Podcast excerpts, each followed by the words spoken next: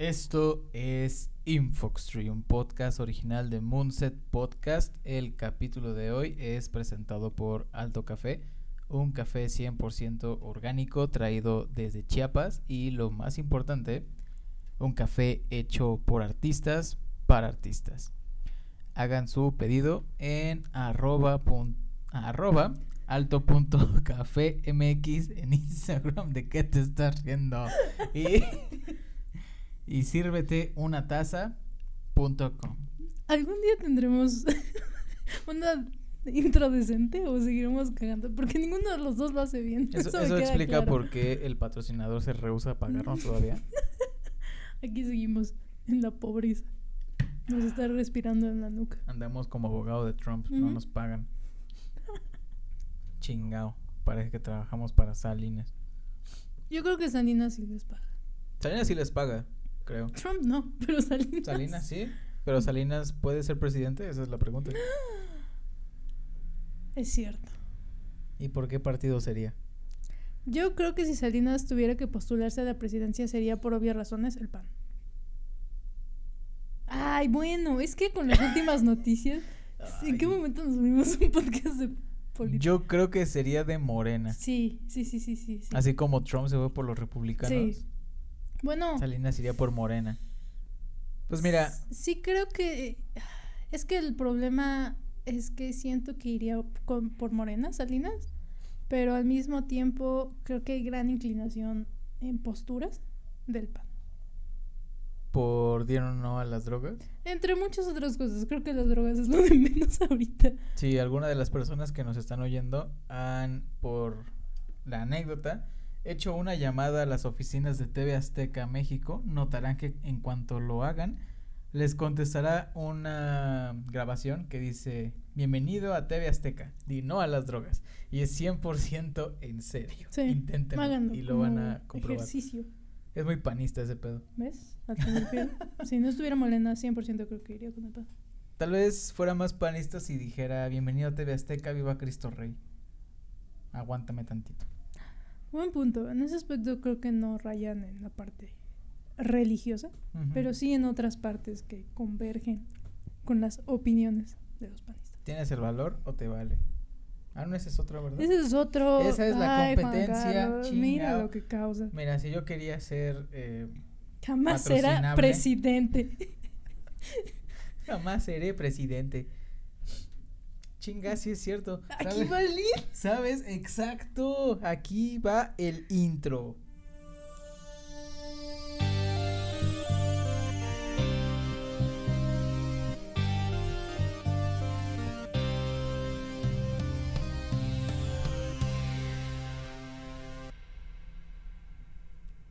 Bienvenidos todos a Infoxtree, un podcast sobre la industria del cine y el entretenimiento en México, donde está medio jodida, y el mundo, en donde cada jueves vamos a compartir un poco de anécdotas, datos, consejos, experiencias, cosas que nos topamos en la incursión al mundo del entretenimiento, narrado por profesionales, amateurs, estudiantes y nosotros. Dijera nuestro amigo Ulises. Me quedé sin ¿En cuál estamos nosotros? ¡Oh! ¡Uy! que todos escucharon ¿Oíste eso? Sí. ¡Ay! Ajá. Ajá. Yo soy Carlos Loaesa. Yo soy Esther Briones. ¿Y ya? Y pues Ricardo, pues Ya no vamos a hablar de ya Ricardo. no vamos a hablar de ya no. Ricardo, exacto. A estas alturas ya es como que predecible, ¿no? Sí, Puede haber un regreso de Ricardo, puede no haber un regreso de Ricardo. sí. Todo puede pasar, Todo en, puede esta, pasar. en esta vida. Estamos en el, en el estudio 4 de Moonset Podcast, que de día se convierte en el estudio 4 de Moonrise. Y tenemos aquí unas papitas y bebida de la sed que... Ya no vamos a hablar de José José. ¿Qué otra persona tuvo esa sed? Mm, ¿Cómo se llama el mexicano que petó en el crucero del Mundial de Brasil? no me acuerdo. Pero sí hubo uno, Sí, ¿no? sí, sí, Pues, hubo uno que la sed que mató a ese pendejo. La sed que mata a cualquiera. Ok. Y aquí tenemos unas papitas que no he Sí. abierto para que los amantes de esos ruidos raros Ay, no. se deleiten Es horrible. en este podcast que no suena como. Gracias, qué amable. Que no suena como AirPods. Hay dos clases de personas además, porque tú tienes unas papitas y una cerveza y yo tengo un té y pan. Así de contraria es la situación actual. Pues la persona que es más joven suele tomar cerveza y, y frituras. Ya después de los 30 y más, Ah, empieza a nublarse y dice, ¿sabes qué se antoja? Un mira quién lo dice. Mentiras, mentiras, hijo. ¿De qué En fin. vamos a hablar el día de hoy? El día de hoy es la segunda parte de esta trilogía llamada Vida. Y por vida me refiero a una producción. Así que esta vez nos toca hablar de algo horrible llamado fase de producción. Chan, chan, chan. Gracias. Sentí la necesidad. Gracias, sí, me sirvió. Eh, la- el capítulo pasado hablamos sobre la preproducción, qué cosas es bueno tener en la preproducción y pues qué tener listo y cómo hacer para que cuando llegues a producción, bueno, no te no te toque No entres tan en mal. pánico, no ¿no? te, ajá. No entres en pánico. Y ahorita vamos a explicar pues todo lo que sucede en un set. Bueno, el capítulo pasado grabamos sobre... Grabamos. ya empezamos mal. Ya todo mal, ajá. Hablamos sobre cosas que nadie les decían respecto a la preproducción. Esperamos que lo hayan tenido en cuenta, que hayan sacado su libretita y lo hayan anotado. Porque ahora sigue la parte recia, Sí. la parte en la que llegas y sabes que no vas a salir Sí. de ese lugar en No. 10 horas. Ni vivo. De Ni hecho, vivo, quisiera hacer como ni un- siquiera vivo. Disclaimer. Todo lo que habrás planeado en la preproducción, aquí valdrá un carajo y medio. Eh, Y eso es lo que quisiera decir antes de que todo el mundo se emocione y dije, claro que a ti, vamos a grabar. Voy a decir que todo, todo, todo, todo va a ser terrible. Creo que nada te prepara y suena como el viaje de tu vida, pero sí. el viaje de tu vida. No, no te lo puedo contar, tienes que vivirlo. Así, por eso digo. O sea, en verdad creo que es algo que no sabes qué pasa hasta que llegas. No sabes que puedes no dormir dos días seguidos hasta que de repente tienes que. ¿Y ya? No sabes que puedes darte cuenta que tu cena fue unos doritos Ajá. y una cerveza mientras grabas un No puedes solucionar eso, eso es una bestia. Yo ¿Quién al menos, a menos fue pan lo mío. Técnicamente es trigo. Ah, trigo. Ahí dice. En fin. Y es kosher. Mm, Eso no lo hace una mejor cena. El pan no era kosher. Yo Chatoro. Ahí está. Ajá.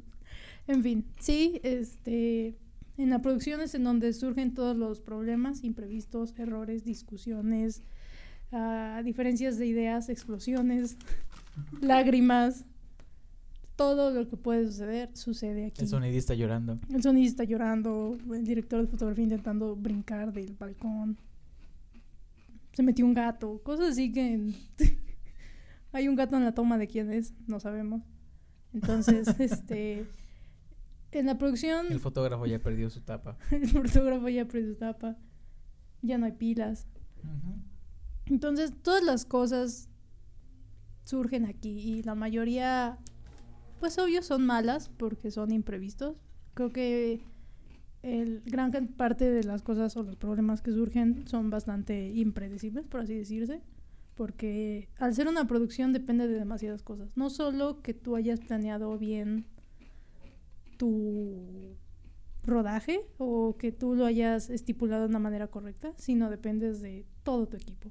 Sí, claro. Es un trabajo en equipo muy grande en el que todos somos personas y todos tenemos diferentes humores, caracteres, em, Amén. todo ese tipo de cosas. Entonces, pues convivir y coexistir con esto, pues es difícil, ¿no? Es como un trabajo en equipo, pero de la escuela, pero llevado a la décima potencia. Exacto. En el que no puedes llegar y decir, se exportó mal, profe. Exacto. Porque además es un trabajo que va en cadena. Tu trabajo Afecta el del otro. afecta al del otro y depende del del otro. Y el trabajo del otro afecta al tuyo y depende del del otro. Es toda una cadena de, de trabajos que si alguien no lo hace bien, entonces todo sale mal. Si un actor no llega al 100 y no trabaja su personaje, bueno, entonces ya son más tomas, este es un desgaste más del equipo, son más días de grabación, es más, Más dinero, batería, más baterías, Más espacio. más tiempo, más, más, más, más. Y entonces es toda una cadena de cosas. Entonces, De bienestar. de malestar. de malestar. Entonces sí, creo que ese es como el disclaimer, guion agárrate que se viene recio y de ahí en fuera mm, el único consejo que justamente te di una vez y Ah, que cabrón. quiero darle a todos, o bueno, no que te di, sino que fue como de por favor y que sigo pensando que es esencial es tanto antes de empezar a grabar como durante y como después tienes que estar bien comido y bien dormido.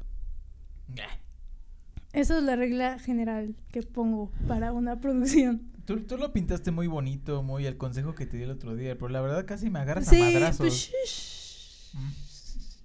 cállate, la gente no oír. Te estoy cachetada, diciendo cachetada, que desayunes cachetada y duermas cachetada, Ay, temprano cachetada. Gente exagerada. Y yo en el piso, ¿qué pasó? Ah, sorbito. Yo ahí como fabiruchis. Sí, Ña. coman y duerman bien. ¿Por qué? Porque este trabajo implica lidiar con mucha gente, implica lidiar con muchas opiniones. Y si tú no duermes bien, entonces no vas a rendir. Y si tú no comes bien, no vas a rendir. Entonces, sí, como nota personal, está muy chido desvelarse y está muy chido comer mal, pero no en producción. No cuando tu humor depende de muchas personas y no cuando tu humor hace si esto funciona o no más rápido. O sea, si mañana fuéramos a grabar, ¿no me dejarías comer estas papitas No, no te dejaría. y esta cerveza? Nada. Porque Porque todos tienen que es estar al temprano. 100. Todos tienen que estar, es cierto. aún no, no sale el, el, este, el velador. Ya, frases bien de señor. ¿Quién, quién es el chavo aquí? Velador. En fin, sí, esa es como, como nota, como nota adicional a todo lo que se va a decir.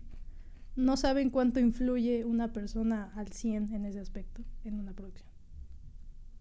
Es como, una, como un consejo personal que siempre tengo. Y consíganse asistentes. Los asistentes los van a traer a ustedes de sus perros. Sí, Y los eso va a asistentes, mucho. exacto. Por, suena como raro decir tengo asistente, pero en verdad creo que es al revés. El asistente es el que dice vamos tarde. ¿Le mueves, hijo, o te muevo? Y eso es un buen asistente. Muévete o te atropello. Ah, sí, entonces, este, bueno, sí, eso es como nota. Y, Y una vez leído el disclaimer y obligado a firmarlo, porque así se escucha. Gracias. ¿Cuál es el primer consejo que le das a nuestros bellísimos oyentes? Radio escuchas, Bueno, podcast escuchas.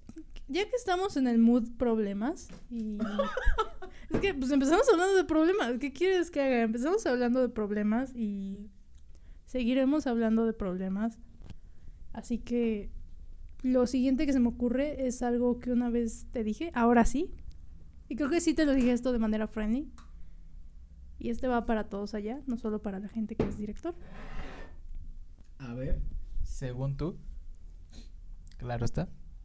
Si vas a mencionar un problema o si vas a señalar un problema, siempre ten una solución. Ya lista. ¿Puedo decirte dónde lo escuchaste? No, le quitas la magia. ¿Viste qué bonito consejo? Yo dije, Creo que no. el consejo más bien era no, no me digas problemas, o sea, di Ajá, soluciones, Dime ¿no? exactamente. No digas problemas, di soluciones. Siempre. En una producción siempre hay problemas.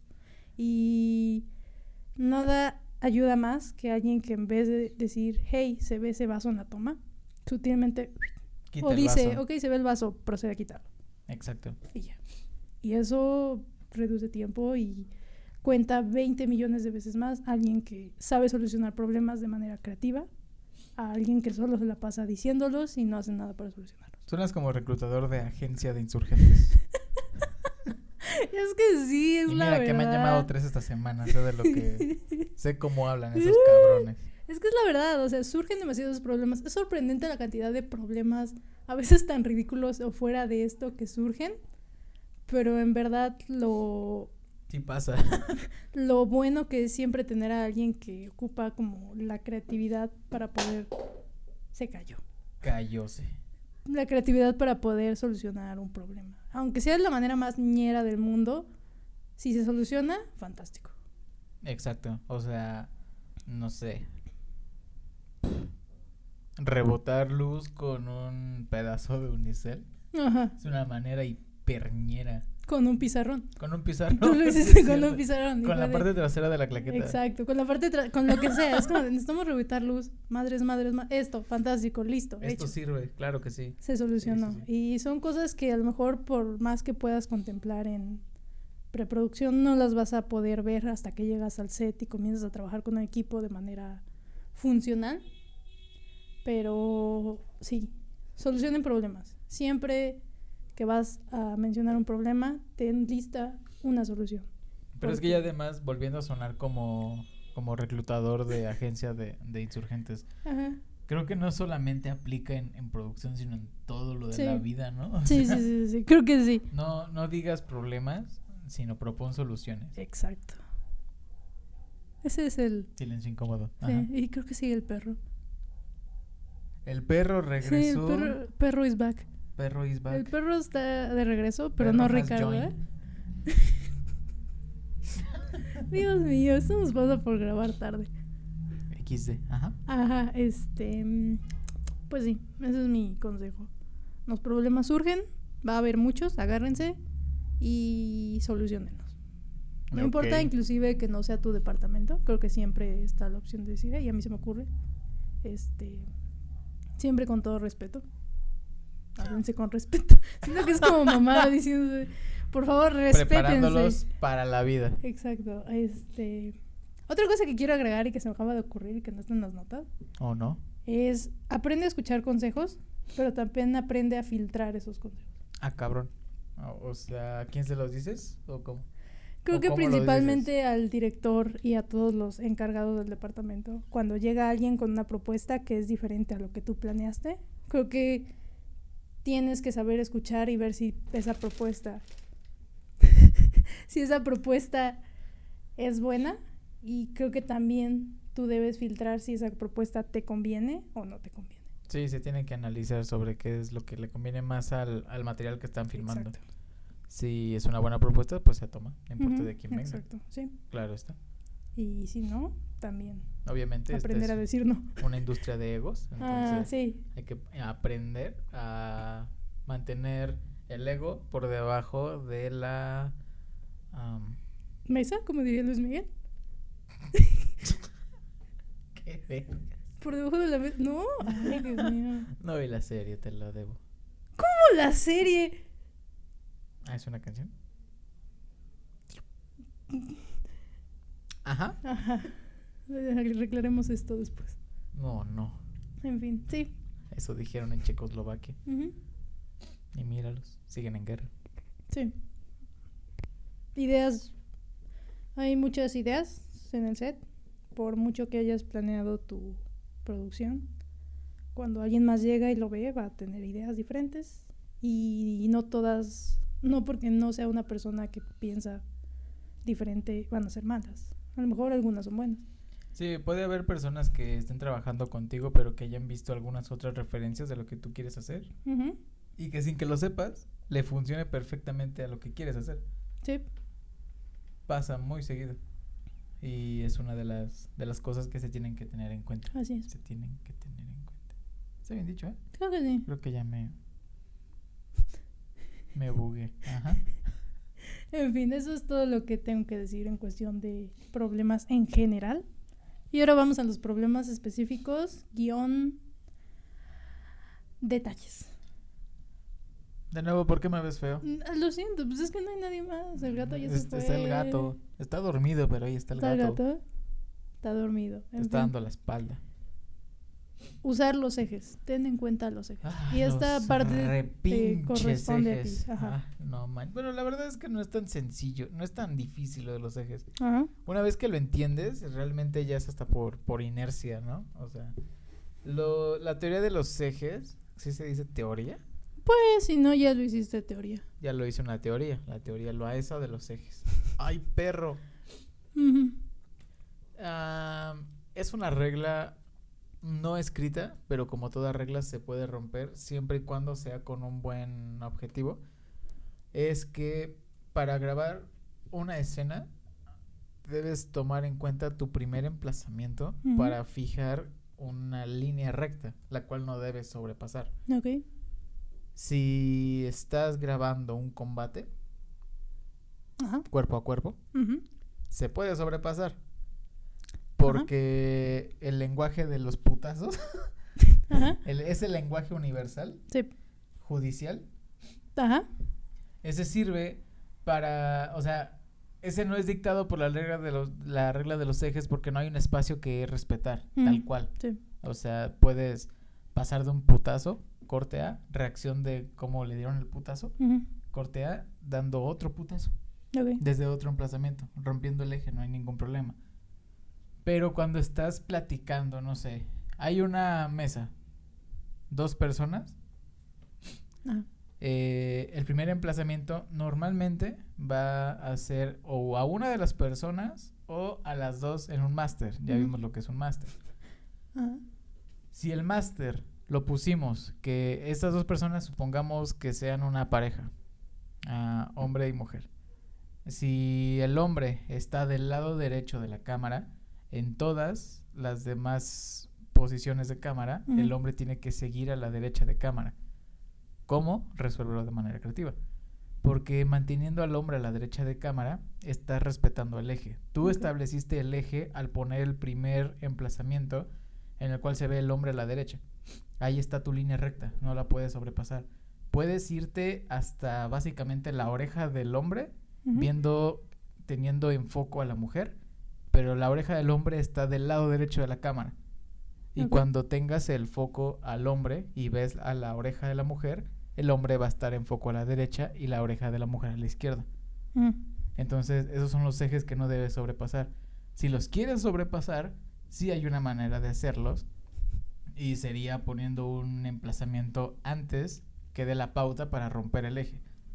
Ajá. Por ejemplo, si es una mesa redonda, hasta incluso el mismo movimiento de cámara puede establecer que hay muchos puntos de, de partida para poner más emplazamientos sin ningún problema. Si es una mesa redonda y muchas personas sentadas en la mesa, pues ya no son hombre y mujer, son tres hombres y dos mujeres a lo mejor. ujú, Y obviamente así ya pues tienes un chingo de orejas, tienes un chingo Ah, de sí, lugares sí, en donde poner la cámara. Y ahí si no hay problema en los ejes, ahí lo que nos va a ayudar es el seguimiento de miradas. Uno como director siempre tiene que pensar en la acción que van a hacer en cuanto a, a los ojos. Mm, chale. Creo que una, una muy buena escena que se me ocurre para ese pedo, Sí. creo que si la topas, es la de X-Men Primera Generación. Ajá. El monstruo de Frankenstein. X-Men primera Cuando Magneto se encuentra a los nazis en Argentina. Ah, ya, ya. Sí, sí, sí, sí, sí. Están tomando la cerveza y todos se ven de manera muy misteriosa. Muy- uy, ¿qué está a punto de pasar? Sí, sí, sí, sí. Y vemos a Magneto sonriendo, cerrando los ojos y viendo hacia otro lado. Y vemos a quién está viendo. sí, Ese hombre voltea la mirada a su compañero y vemos ahora a su compañero que está viendo a ese hombre. Sí. Voltea la mirada a Magneto y ahora tenemos de regreso a Magneto. Mm, Ahí rompimos el eje porque ya establecimos un punto de diferente manera. sí. Pero ya nos guió el... Pero las miradas van las dando... miradas son las que nos orientaron hacia La guía mirar. hacia la cámara. Mm, Exacto. Entonces, eh, escenas tan simples como una conversación en una mesa deben de ser planeadas de una manera muy minuciosa para que sepas dónde poner tu cámara para no romper el eje. Y si lo quieres romper, saber cómo hacerlo para que no parezca que fue un error. Sí, es lo que decías.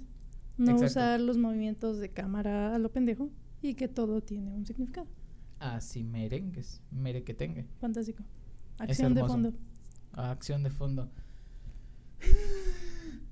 Pues creo que queda lo mismo con, con lo de las miradas y todo ese pedo.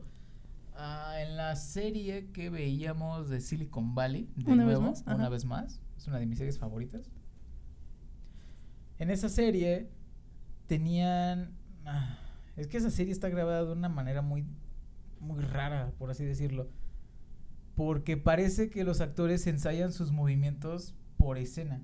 Sí. O sea, digamos, ellos saben lo que van a decir en los siguientes cinco minutos sin ningún tipo de corte. Sí. Lo cual sería lo ideal, pero no todas las producciones lo hacen. Entonces, eso es lo que parece que ellos hacen porque se saben de memoria incluso sus movimientos. Sí. Si uno de los actores se lleva, es, no sé, está de pie y empieza a cruzar las manos, ese movimiento de cruce de manos se puede ver mientras lo hace en tres cortes diferentes. Sí, claro. Entonces, eh, aprender ese movimiento es lo que ayuda a que Silicon Valley no tenga casi errores de, de continuidad en los actores. Porque en el, en el set sí tienen muchos. Sí, de hecho eso es creo que lo curioso y lo que te mencionaba que me llamaba mucho la atención. Que sabían en cierta manera qué errores dejar y qué errores Exacto. no dejar. Porque, ¿Qué errores eran imperceptibles? ajá, si, lo, si te pones a analizarlo muy fríamente, tiene bastantes errores. O sea, en verdad, quien sea que editó eso o grabó eso, dijo, ah, se queda.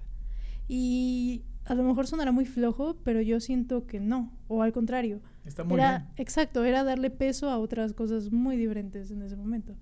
Y Y, sí. una de ellas es, y algo que te dije justamente que me llamó mucho la atención era la acción de fondo.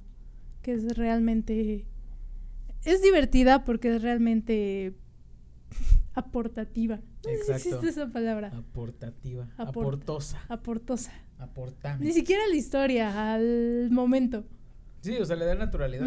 Sí, exactamente, le da naturalidad. Aporta demasiado el hecho de tener a alguien doblando ropa en la parte de atrás.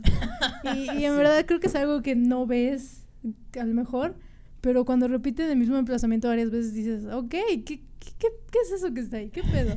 Pero además lo hacen de una manera, además de natural, Ajá. como muy bien planeada. Sí. O sea, es, es a lo que voy, que el movimiento, la acción de fondo tiene que ser planeada también. Ujú, Lo que las personas no ven ni siquiera, lo tienes que planear. Sí.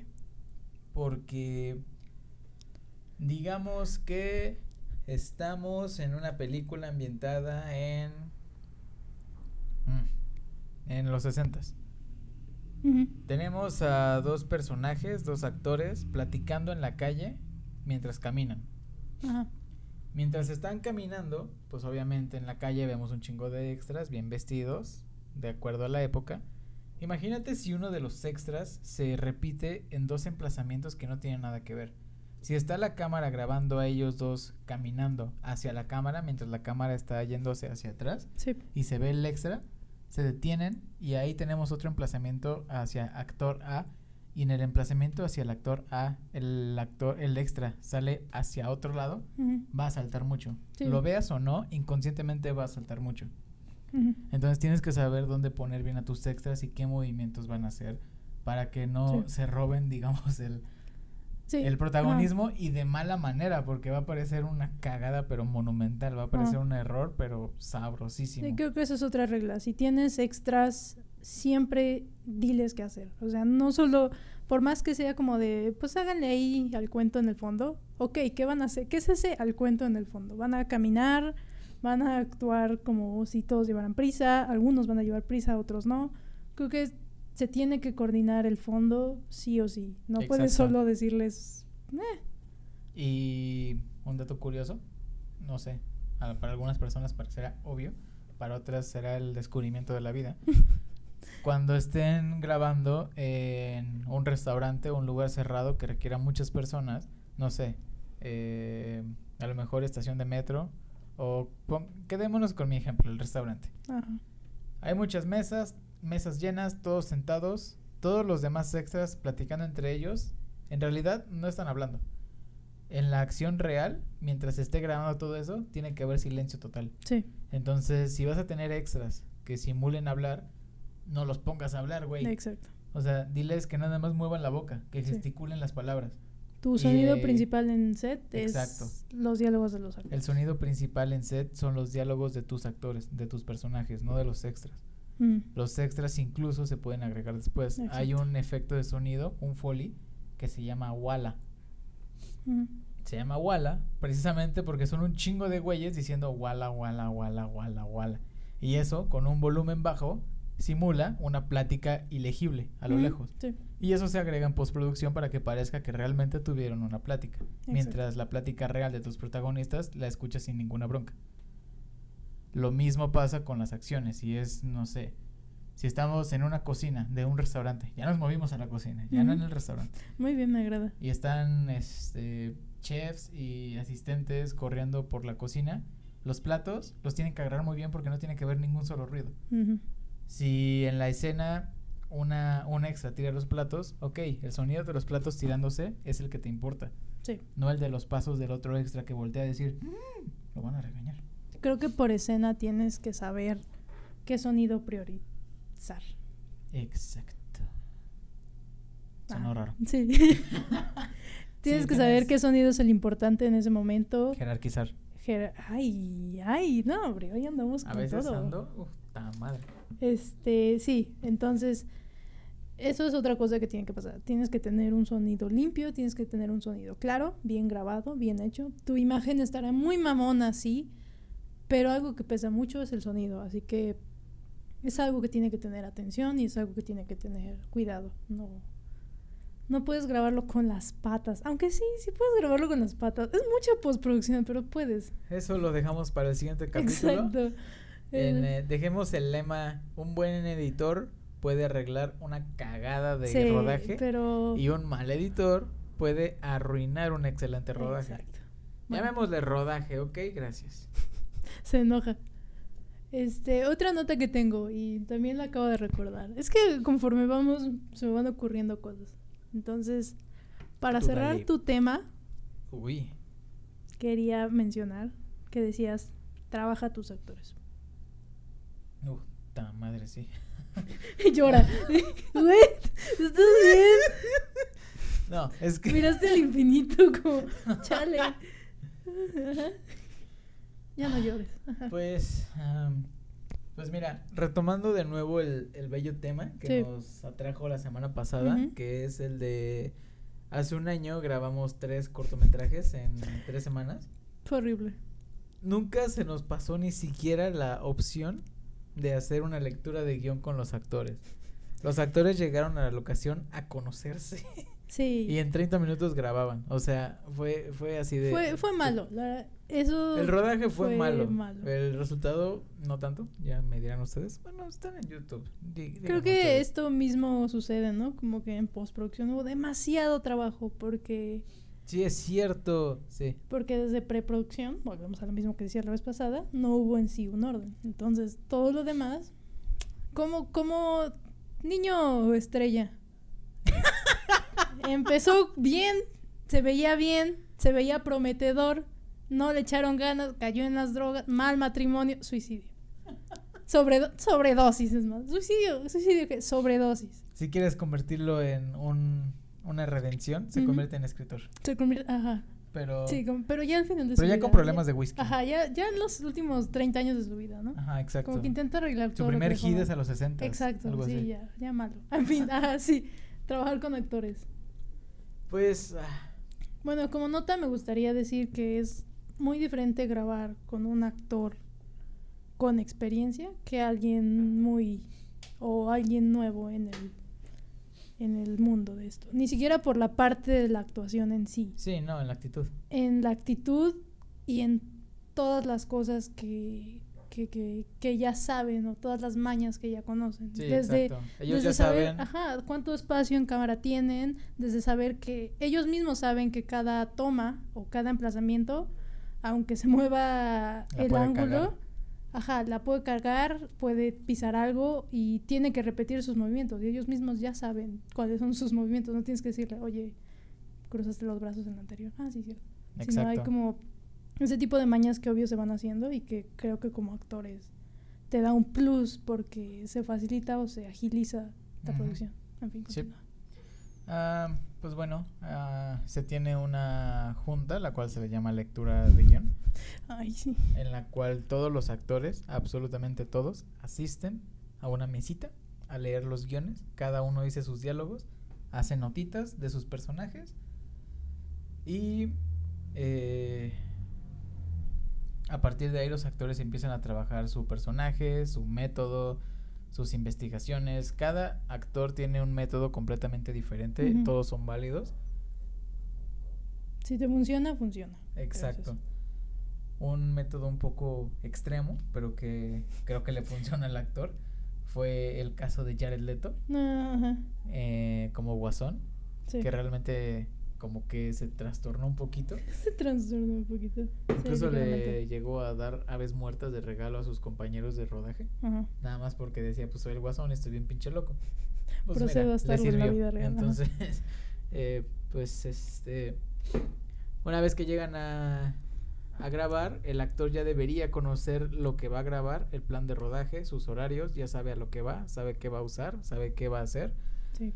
Y el papel de director es guiarlo, Es decirle cómo quiere que haga la escena, de qué manera, cómo se va a parar incluso, dependiendo de los emplazamientos. Si tenemos, por ejemplo, un emplazamiento en el que la cámara está por encima de la altura del actor, apuntando hacia abajo, puede ayudar a hacer hincar al actor, aunque él diga, pero en esta escena no salgo hincado. Pues no, güey, pero sale bien a cámara y no Ujú. se ven tus pies. Exactamente. Y esos son el tipo de cosas que un actor experimentado Ya lo sabe. ya lo sabe. Ajá. Oye, ¿te puedes hincar tantito? Ah, sí, claro. ¿Hasta dónde tengo? Para- Hasta dónde tengo, ¿Hasta exacto. dónde estoy viendo? Y ya. Un actor ya sabe lo que significa no me doy chicharrón. ¿Sabes lo que eso significa? Es, es muy, es Ay, muy ñero. Lo he escuchado como dos veces. Cuando tienes a dos actores en cámara y el Ay. más cercano a la cámara se Ajá, pone sí, de una sí, manera sí. estratégica que tapa al actor de atrás, se dice que le está dando chicharrón. Ah. En México. Obvio. No me imagino a Sí. Robert Downey Jr. Diciendo, I'm giving him a chicharrón, mister. Ay, no lo había puesto en perspectiva. Sí. Entonces, sí, sí, sí, eh, sí, Este, son, o sea, son cosas que los actores ya experimentados ya tienen en sí, cuenta, obvio ya lo con saben. práctica te empiezas a conocer. Incluso los que no tienen experiencia, pues incluso en esa misma grabación que tienen, pues pueden decir, madres, esto fue muy raro. Y en la siguiente también se lo aplican y empezar a carburar, a unir las conexiones, a decir, ah, sí. con que así se hace pasa entonces. mucho. Ese güey no estaba loco. Y ya empiezan a ganar experiencia Claro, sí, y sí, tener más, más cosas y más, Ajá. más detallitos. Más detallitos. Bueno. Sí. es un poco lo que decíamos, que independientemente de tu departamento, siempre es bueno saber un poco de lo básico de los otros departamentos, porque se ahorran las preguntas, ahora sí que digámoslo, se ahorran las preguntas tontas, ¿no? A mí me es pasa... como de, listo, vamos, venga, ¿no? A mí me, me pasa que, por ejemplo, cuando estamos probando sonido con un actor, le puedo decir al actor, a ver, dime algo, y el actor, el que ya tiene experiencia, empieza a hablar Sí. muy natural. Ah, ajá, ajá. Y las personas que no tienen experiencia dicen, hola, Uno, dos, tres, probando. ¿qué digo? Y pues sigue hablando, o sea, necesito escuchar tu voz Te- constantemente. Tengo que concentrarme en tu voz, no en No en decirte tu hola. Ajá. Entonces un actor con experiencia, pues ya ni siquiera, ya te ahorra eso, de decir. ¿qué necesitas? De hecho, muchos lo que hacen es practicar sus diálogos. Practican sus diálogos. Exacto. Y digo, sirve porque justo los diálogos los van a decir. Mira, Entonces, incluso este, hay unos técnicos de sonido que prefieren simplemente decir al actor, habla de la manera en la que vas a actuar. Si vas a gritar, grita. Sí, porque es cierto, ¿no? Un, un hola es muy diferente así está reclamándole a Berenice que le puso el cuerno. Entonces, ¿Qué hace besando a la lisiada? ¿qué hace besándole? Ajá. Exacto. No, Eso fue un gritote. Y a más de uno le reventó el oído. Ah, fue un buen grito. Fue un buen grito, la no verdad. para el sonidista ni para quien lo editó. Pues mira, fue un zoom muy dramático, Sí, muy funcional. sí. Y pues la lisiada, pues ya la besaron. Pues sí, besa- mira, quien está ganando aquí es, Es la, la lisiada. lisiada, sí, por Pierden todos, la lisiada gana. Exacto. Hasta el sonidista perdió. Pero la lisiada, uff, ni se diga. este, mm, sí. Mm, Otro dato que se, eh, ah, el dato que se me había ocurrido. El dato. Bueno, no, Señor el datón. Dato, el datón. Ilumina o ten en cuenta o graba como o dirige. Ten en cuenta el tono de lo que estás grabando. Si estás grabando comedia, Ah, no puedes tener un zoom dramático a alguien gritándole a la lisiada. Si estás grabando A menos que drama, quieras que sea comedia involuntaria. exacto, si estás grabando drama, entonces a lo mejor un fondo de alguien cagándola preparándose café no es tan funcional. No, exacto. Creo que Sí, son sí, sí. ese tipo de cosas. Ah, sí. Incluso la, la manera en la que los actores... ¿Actúan? Dilo. Es que no quería decir eso. Llevan a cabo su acción. Ah. ¡Ay! Tiene que ver en el tono de la... Ajá. O sea, no sé, regresando al, al ejemplo de hace un año y los cortos. Ah, que la eh, uno de los cortos era de terror, thriller, slash drama. Pero Ajá. sabíamos que el personaje principal era torpe. Entonces el actor supo encontrar el punto medio entre lo que sería la comedia y lo que sería mostrar que su personaje es un torpe Sí. al caminar hacia el baño y tropezarse con la mesa.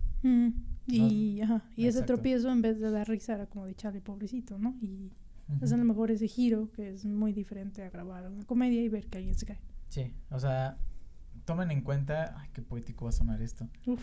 Tomen en cuenta a la cámara como un personaje más, Ay. como el narrador de su historia. Uy. Tomen en cuenta la cámara como la persona que les va a decir y se bajó del camión y tuvo un infarto. O puede ser la persona que va a decir, no, pues se resbaló y valió verga en el pavimento, carnal.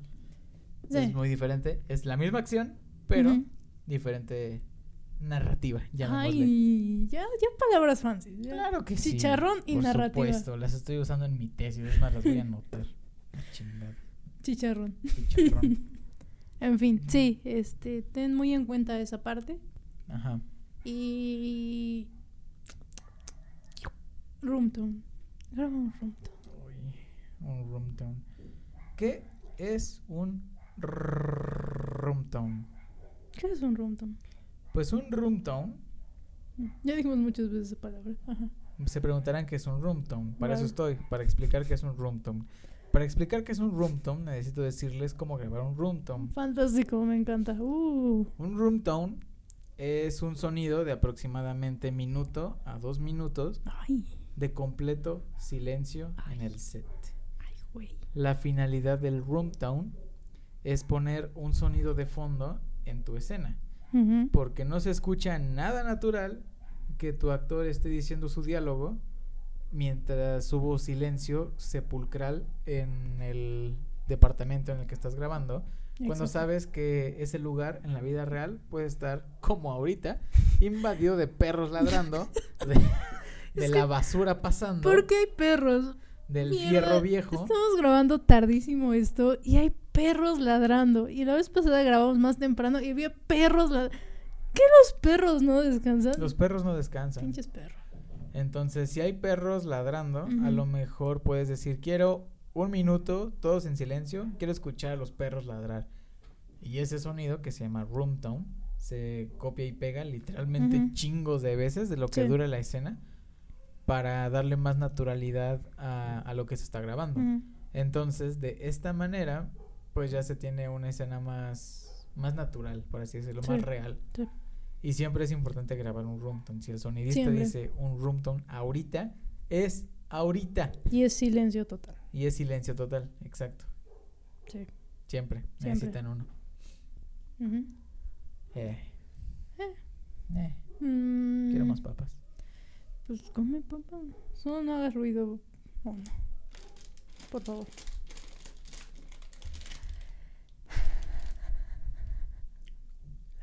Tuve miedo. En fin, sí. Un tour. Con este mismo, bueno, dejando a lado un poco las partes técnicas, algo que nos dimos cuenta con el tiempo, y creo que tú y yo llegamos a la misma conclusión en el mismo momento, el mismo día, Fue la parte de ¿qué está prohibido hacer en el set? Como que ambos nos topamos y dijimos, madres, verga, ¿lo sí. viste? Sí, y, sí, sí. y fue como una conclusión a la que ambos llegamos. Y no nos dimos cuenta hasta el final Pero como fuiste tú la que, la que me contó algo sobre. Martin Scorsese. Ah, ¿no? sí, sí, sí, sí, este, hace, voy a decir hace tiempo porque la verdad no tengo conciencia del, del paso del tiempo, así que no sé cuándo lo leí.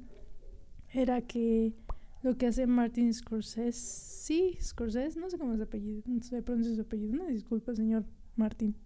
Señor doctor Martin. Señor Don Martin. Este era que él tenía muy prohibido en set que su crew usara sus celulares, o sea, que estuviera distraído en el celular. Inclusive tenía, o bueno, tiene prohibido que la gente lleve los no, relojes inteligentes y cosas así, que los puedan distraer. Y hace años que leí eso, pensé que era una mamada. Fue de, qué señor tan gruñón, tan exigente. no es que esta gente. Y ya, pasó de largo. Luego te convertiste en productora. Y luego crecí y estoy aquí ahorita y te das cuenta que sí, la gente se distrae demasiado con los celulares. Y digo específicamente con los celulares, pero obvio con cualquier cosa. Es increíble la cantidad de distractores que puede haber. No, paso, mecha. Es, es, es complicado esto porque volvemos a lo mismo. Es un mundo de gente, es un trabajo en equipo y el tratar con gente o arriar gente, si lo quieres ver de esa manera, es, es como ser maestro. Exacto. Tienes que decirles, por favor, guarden sus celulares, por favor, guarden, por favor, no, no estén distraídos. Dejen de gritar, dejen de pelearse. Es como... Todavía siendo maestro puedo entender que usen sus celulares. Y si yo fuera maestro, pues diría, pues úsenlo si quieren. Sí. Al final su calificación es la que se verá perjudicada. Ajá. Pero cuando es una grabación, Sí, altera todo. Sí, afecta sí, pinches todo. hay muchas cosas muy... ah, Hay cosas que no se le pueden prohibir, digamos, exacto. a la... gra- gracias, no supe qué decir. Gracias, lo supe. Me- Gracias a... Morí. Digo, no se pueden producir... ya, ya está todo. ¿Qué No se le pueden prohibir a los miembros del crew. Ajá. Porque a lo mejor hoy en día el celular es imprescindible. Sí. Puede entrar una llamada de emergencia, como puede entrar una llamada de trabajo, como puede sonar la alerta sísmica y tú estás grabando en un Sí, lugar bien ojete donde no los escucha y tu única opción es la app del celular. Ajá. Pero, eh, no sé, o sea, toma en cuenta que no se puede, digamos, chatear o puedes decir, si vas a usar tu celular, está bien, pero ve a ese cuarto y en cuanto termines, sales. Sí, exacto. Y solo para cosas así realmente urgentes de me están llamando, puedo atender sí a huevo. Y en las producciones realmente grandes, en las que sí hay dinero, Ajá. pues lo que se ocupa son los asistentes personales. Sí. El PA. Está el asistente personal eh, viendo cómo graban con el celular del actor y dice, uy, llamada de mamá. Y va caminando hacia el actor, te llama tu mamá. Y el actor dice, yo le regreso la llamada. Y pues el asistente Sí, ni sí, siquiera contesta la llamada. Entonces, Claro, depende sí. mucho de, de qué tipo de producción estés y de qué tipo de cosas le puedas prohibir. Y digo puedas porque depende de qué tanto les estás dando también a las personas Sí. que trabajan contigo. Y, y no solo eso, sino la cantidad de en verdad de distractores que hay. O sea, es sorprendente lo fácil que se distrae las personas en el set, por más increíble que lo puedas pensar. Bastante. Creo que otra cosa que nadie te dice, la gente se distrae. Si Sí. estás grabando, si estás grabando en un parque y hay juegos, ya valió madres, ya se distrajeron, ¿no? Entonces, por eso digo, es como ser maestra de, de un kinder, con todo respeto. Es como de, por favor, no se distraigan, estamos grabando, ahorita que acabemos se van a los columpios, ¿no? Y Sí, sí, sí. este, es como demasiado fácil perder a la gente, entonces es otra cosa que se tiene que tomar en cuenta, tanto del área de crew como en el área de dirección. En el área de dirección se van a distraer y en el área de crew es intenta no distraerte, ¿no? Porque todo tiene un tiempo. Entonces, a lo mejor, literalmente, volvemos al ejemplo de la maestra de Kinder. Primero grabamos y luego jugamos en los columpios. Primero lo que deja y luego lo que apendeja. Más frases de señor. ¿Cómo, cómo ¿Es te atreves? ¿Cómo te atreves a decirme que yo soy una señora por tomar mi té con pan? Si tú dijiste velador. Minuto dos, velador. Existen los veladores. Pero ya no son tan populares. ¿Cómo ¿Cómo no? están las escuelas? Luego suena una pinche cosa horrible a las 3 de la mañana ya me ando persinando. Encaminándome a mamá Coco. ¿Estás seguro que no? Para darme cuenta que era un señor en bicicleta. A lo mejor es un señor en bicicleta. Que se la Se pasa disota- toda la cuadra. Y hizo ejercicio. No tiene tiempo en el día para hacer ejercicio, lo hace en la noche. Yo veo ahí funcionalidad. Mira, curioso. Equilibrio. Curioso, ¿no? Como Jorge. Como, joder, ay, pinche Ulises, arruinaste esa palabra. En fin, este, sí, la gente se distrae. Y ten en cuenta mucho eso. Y ya. Ah, Sí. Otra cosa que tengo que mencionar en el mood producción, creo, es recuerda llevar dos de todo.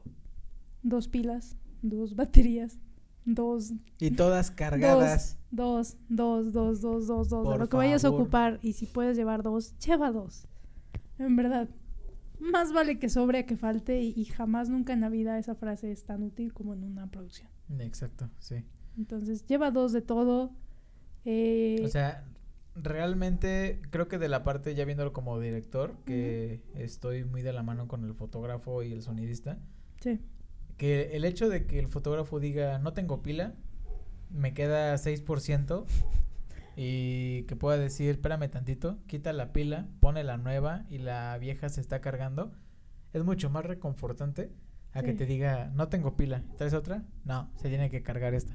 Tenemos que acabar ahorita porque tengo cinco minutos de pila. Exacto. Y, Y la "No pila, mames, ¿qué?". las pilas de las cámaras no son como las de los iPhone, chavos. Esas madres tardan en cargarse 8 horas y se descargan en 2. Sí. Bueno, sí son como los iPhone. Ay, güey. Dios mío, es que Mira, entre más lo dije, más lo carburé. quedó. Quedé. En fin, sí, sí, sí, sí, esos son los imprevistos. Dos de todo, cargado, listo. Eh, recuerden que algunas cosas funcionan con electricidad, así que por ende necesitan Siglo XXI. enchufes y extensiones. Recuerden llevar las extensiones necesarias para conectar todas sus cosas. Las extensiones tienen que ir pegadas al piso con un Durex especial que se llama Gaffer, Ujú. el cual cuesta 800 pesos. Sí, son pobres como la mayoría de todos, pues más que cinta de aislar. De preferencia cinta de aislar ya que estamos hablando de electricidad y conduce, bueno, electricidad. Entonces tengan cuidado en esa ¿Y parte. por qué se pega al piso? Bueno, porque como bien te habrá pasado en tu vida, Si dejas un cable en el piso, alguien se termina tropezando. Exacto. Y deja tú que el pendejo se caiga, eso es lo de menos. El pendejo se cae y se lleva consigo a la lámpara que está conectada. Que se lleva el fotógrafo, Que, que, se, lleva, el la cámara, que se lleva la cámara, exactamente. Que golpea a un actor y fantástico, le tiraste un diente. Entonces, Todo sí, porque el becario pasó caminando viendo su celular. seguridad en el set. Creo que esa es como la regla. Todos los cables sin enredarse, bien pegados, bien arreglados, ayudan velo- muchísimo. Velo de esta manera, como productor, eres responsable del bienestar de todos los que están para ti. Eres Salinas, Exactamente. básicamente. Y el del material, no solo de las personas, del material. Del Maldita sea. ¿cuánto, cu- ¿cuánto cuesta la renta de una cámara por día? ¿Entiendes lo caro que tienes que cuidar el material? La gente, la gente sana, las cámaras no. Entonces, el material en orden, bien hecho, bien dicho, bien sujetado. Lentes de cámara son muy caros. Acuérdense de agarrarlos con firmeza. No los agarren con las patas. Y por favor no agarren nada más el cuerpo y nada más el lente. Sí, Una mano sí, al cuerpo y otra al lente. Eso Una mano al cuerpo y otra Mira, eso parece como consejo de, no sé, podcast raro de tío. de tío. que sabe ligar. De tío No, que saca la panza con su Una mano chela. al cuerpo y otra al lente. Y mira, matrimonio de 30 Ay, años. güey. Sí. Tengan cuidado con el equipo. Seleccionen un lugar donde va a estar el equipo, que no salga obvio en la toma. Este, no puedo dejar de enfatizar esto. Este, tengan cuidado con los enchufes. Fíjense dónde están, cuáles pueden depender de de cuáles pueden depender y de cuáles no. Extensiones. mm, y todo ese tipo de cosas. Sí, es muy necesario. Es la- una parte técnica, muy técnica, pero que es muy necesaria. Y si hay un productor, bueno, esa persona se encarga de eso. Creo que una parte que no, no enfatizamos tanto la semana pasada, pero es importante mencionarla. Depende de tu proceso. Digo, lo ideal es que sea en la pre, pero hay personas que dicen, pues chingue su madre, mañana grabamos, mañana lo enfocamos. Es hacer scouting. Ah, sí. Sí, sí, sí, sí, sí, sí, sí. ¿Ves? Sí, si una persona el, el scouting es buscar locaciones o lugares donde vas a grabar lo que quieres grabar. Con esto te vas a dar cuenta de las dimensiones del lugar que tienes. Si es un departamento chiquito, ya sabes que tienes que usar lentes angulares, que no puedes usar fijos ni muy cerrados porque no te puede hacer tan atrás. Sí, Si es un lugar abierto, un bosque, cosas así, ya sabes que tienes que ir preparado sí. y sabes qué tanto sonido hay en ese lugar, sabes qué tanto ruido se te puede meter, sabes qué tantos enchufes hay Sí. y basándote en los enchufes poner algunas extensiones o algunos ladrones Mm, para que esa sea la fuente de electricidad Exacto. de todos. sí. Digo, si es en un lugar controlado, un foro, cosas así, pues olvídate Sí, es este paso y nada más construye tu set, Ajá. señor ricachón. Pero en el caso de que no, pues nada más Pues agárrate. Agárrate porque se viene denso. Sí, sí, sí. Sí, y sobre todo eh, tomar en cuenta la locación y qué necesitas para dicha locación. O sea, Se sigue cayendo todo en esta casa. Bueno, en este set, Estudio. estudio, lugar, no sé Foro es. 4 de Moonset Podcast. Este, sí, o sea, si te vas a grabar a un bosque y cosas así, y es época de lluvia, bueno, es época de lluvia, ¿no? Creo que llevarte dos, tres bolsas no está de más. Exacto. Sobre Un todo, volvemos a lo mismo, la gente se seca, el equipo no. La gente sana, el equipo, el equipo es lo que importa. La neumonía se quita, la mancha en el lente no. Exacto, entonces, este, contempla este tipo de cosas. Eh, creo que es aquí en donde las cosas ñeras jalan. Llevar unos clavos a veces salva la producción. Unos clavos, una rafia salvan la producción. Una Claro bolsa de, de del pan puede Sí. salvar un lente. Ah, sí es cierto. Sí, o sea, todo ese tipo de cosas ñeras. Creo que si eres la persona que es buena solucionando cosas ñeras, felicidades. Tienes futuro en asistente de producción. Mm, Exacto. Entonces, este, sí. Me ha tocado ver cómo cuelgan cromas con tendederos y, y cinta. No Exacto. manches, Un saludo, Marla, gracias. Gracias a Dios por tenerte en el crew. Entonces, sí, sí, sí, sí, sí. Eh, se solucionan las cosas y se solucionan a veces de la manera más ñera y menos... Que menos te puedes imaginar en un set profesional, pero si se solucionó, fantástico. Esa es la regla. Entonces, Hermoso. pues, eso es todo. Algo más que tengas. A mí no se me ocurre nada. Pues. Que Dios los acompañe. que Dios los ¿Alá? acompañe. Alá, No sé qué. Jehová. Jehová. Yahvé Ya ve. Y vaya con Dios. Pues creo que lo importante es planear lo que ya dijimos la semana pasada, hacer tu plan de rodaje Sí. en el cual tienes que ser realista. Sí, Y muy saber- realista. Tu velocidad de grabación, digamos, hay, hay muchos directores que graban a su ritmo y está muy bien, pero tienes que conocer cuál es tu ritmo. Hay directores que pueden llegar a la toma 50. Esos directores ya saben que no van a poder grabar más de tres escenas al día. Exacto. Pero si eres una persona que como Clint Eastwood siempre se queda con la primera toma, pues puedes grabar en putiza. Entonces, dependiendo cómo, cómo te funcione, tú puedes seguir trabajando y aplicar eh, tu metodología de trabajo Sí, para planear tus rodajes en cuanto al tiempo. sí. Si un corto de cinco minutos sabes que te va a llevar una semana a grabar, pues planea en una semana. No lo planees en un día de manera milagrosa porque no va a pasar. Sí. Y mi parte de producción, de romper el sueño, es ten en cuenta el presupuesto. Si tienes dinero para grabar en cuatro días, bueno, tu semana de producción está muy bonita y todo, pero no hay dinero, ¿no? No tuvimos presupuesto Entonces, para grabar un este- corto en los 50, sí salió. ¿Mm? Qu- Quedamos en la calle. Quedamos. en Fue la terrible. En fin, como nuestros antepasados cuando llegaron Sí. a este continente. se contempla Y la mira parte dónde de, estamos. de dinero. Además, Dinero, dinero. además, bueno, el presupuesto, que ya es evidente.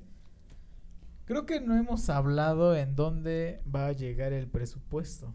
Ahora que lo ¿En dónde va a llegar? ¿Cómo que no me va a llegar? O sea, ¿en qué se gasta? Por ejemplo, Ah, yo he sí, conocido sí, personas que dicen, ¿por qué animar, animar, animar una escena 3D de 20 minutos Ajá. cuesta millones? ¿A quién le pagan? ¿A las computadoras? Y yo, pues no, pendejo, a los técnicos que están en las computadoras, güey. Ay, creo que podemos este explorar un poco la parte de pagos. Si quieres en el siguiente para Exacto. este explicarle a la gente que no sabe, sí, cierto, es importante tener muy en cuenta tanto vas a gastar. ¿Por qué se iban Por a gastar 3 millones de dólares en, el, en quitar el bigote a Superman? Pues porque los, técnicos que iban a estar 24 horas en frente a la computadora, pues viendo tienen que cuadro comer. por cuadro. ¿no? Ajá. Digo, Hay, hay familias que dependen, hay niños que van a la escuela con hay eso, ¿no? niños que van a escuelas privadas Exacto. en Hollywood que dependen de eso. Exacto.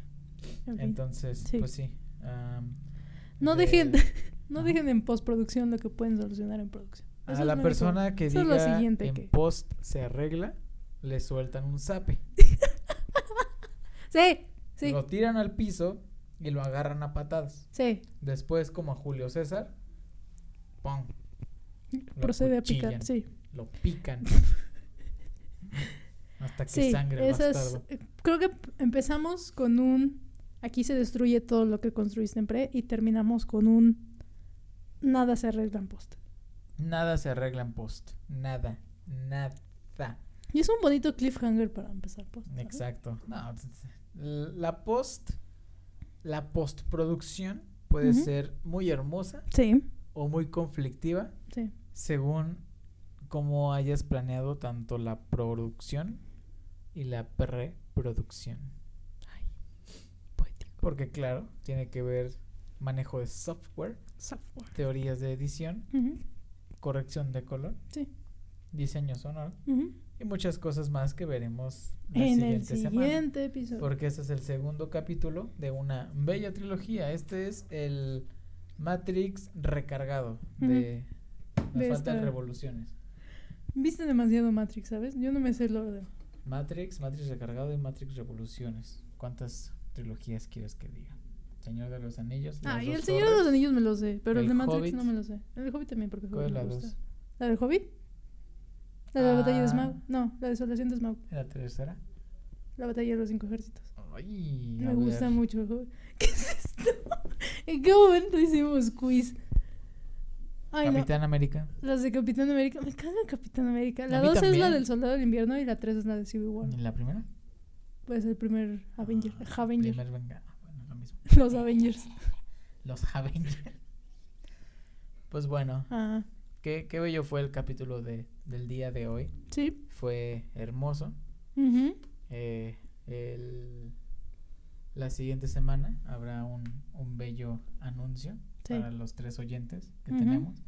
Y la otra persona que nos escucha desde Colombia, Y la persona de Alemania. la persona Guten de. Alemania, Guten Tag. Yo sigo diciendo Guten Tag. Ok. Y la persona de Brasil, ¿cómo le dices? Ah, bom dia. Bom dia. Buen día. Alerta aeropuerto. Passport, por favor. Bom dia. Yo veo mucho alerta aeropuerto. Yo no, pero conozco cosas. Ay, güey. Matan. Mira, ¿viste eso? Ya hasta ahora matan. Qué belleza el día de hoy. Fantástico. El capítulo de hoy fue patrocinado por Alto Café, un café 100% orgánico traído desde las tierras del Soconusco en Chiapas y, lo más importante, un café hecho por artistas para artistas y por The Gamer Worms. Un saludo a The Gamer Worms. Ah, un saludo. Perdón, Leyman, no se lee. Bueno, él es un compa, un amixe.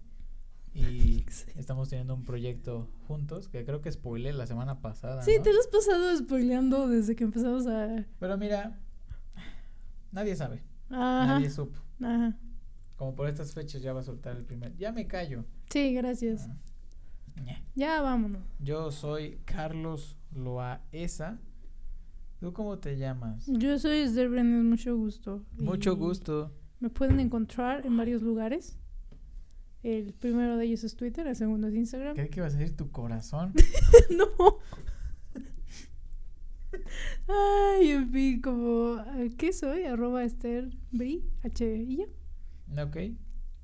Ah, ahí me pueden encontrar como arroba carloaesa en las redes sociales. Y como carloaesa.wordpress.com en mi blog. Ah, Ten- Tenía que acentuar la G. sí. Porque si no se escucha como complot. Blog, Blog. blog. Blog. Ya vámonos, ya que sí le están pagando, el gato ya se durmió. No nos quiere Adiós. dar lo de nuestro patrocinio. Presentado por Moonset Podcast. Esto fue Infoxtree. Bye. Bye.